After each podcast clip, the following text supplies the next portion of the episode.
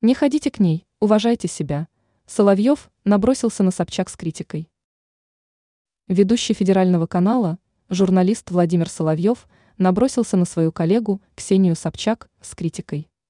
По словам известнейшего в России журналиста, ни одна уважающая себя публичная личность не должна ходить на интервью к Собчак. Соловьев, в частности, отметил, каждый гость, приходящий к Ксении, вынужден играть по ее правилам и отвечать на мерзкие вопросы, о чем рассказывает Тархит. Как утверждает телеведущий, проблемы многих звезд начались после того, как они попали в эфир передачи «Собчак». Резкая критика. На сегодняшний день Ксения Собчак подвергается многочисленным критическим замечаниям. В частности, едкие комментарии обрушиваются на светскую львицу из-за ареста блогера Елены Блиновской. Общественность полагает, что вина за помещение Блиновской в СИЗО лежит на плечах Собчак, поскольку блогер являлась гостем журналистки в 2022 году.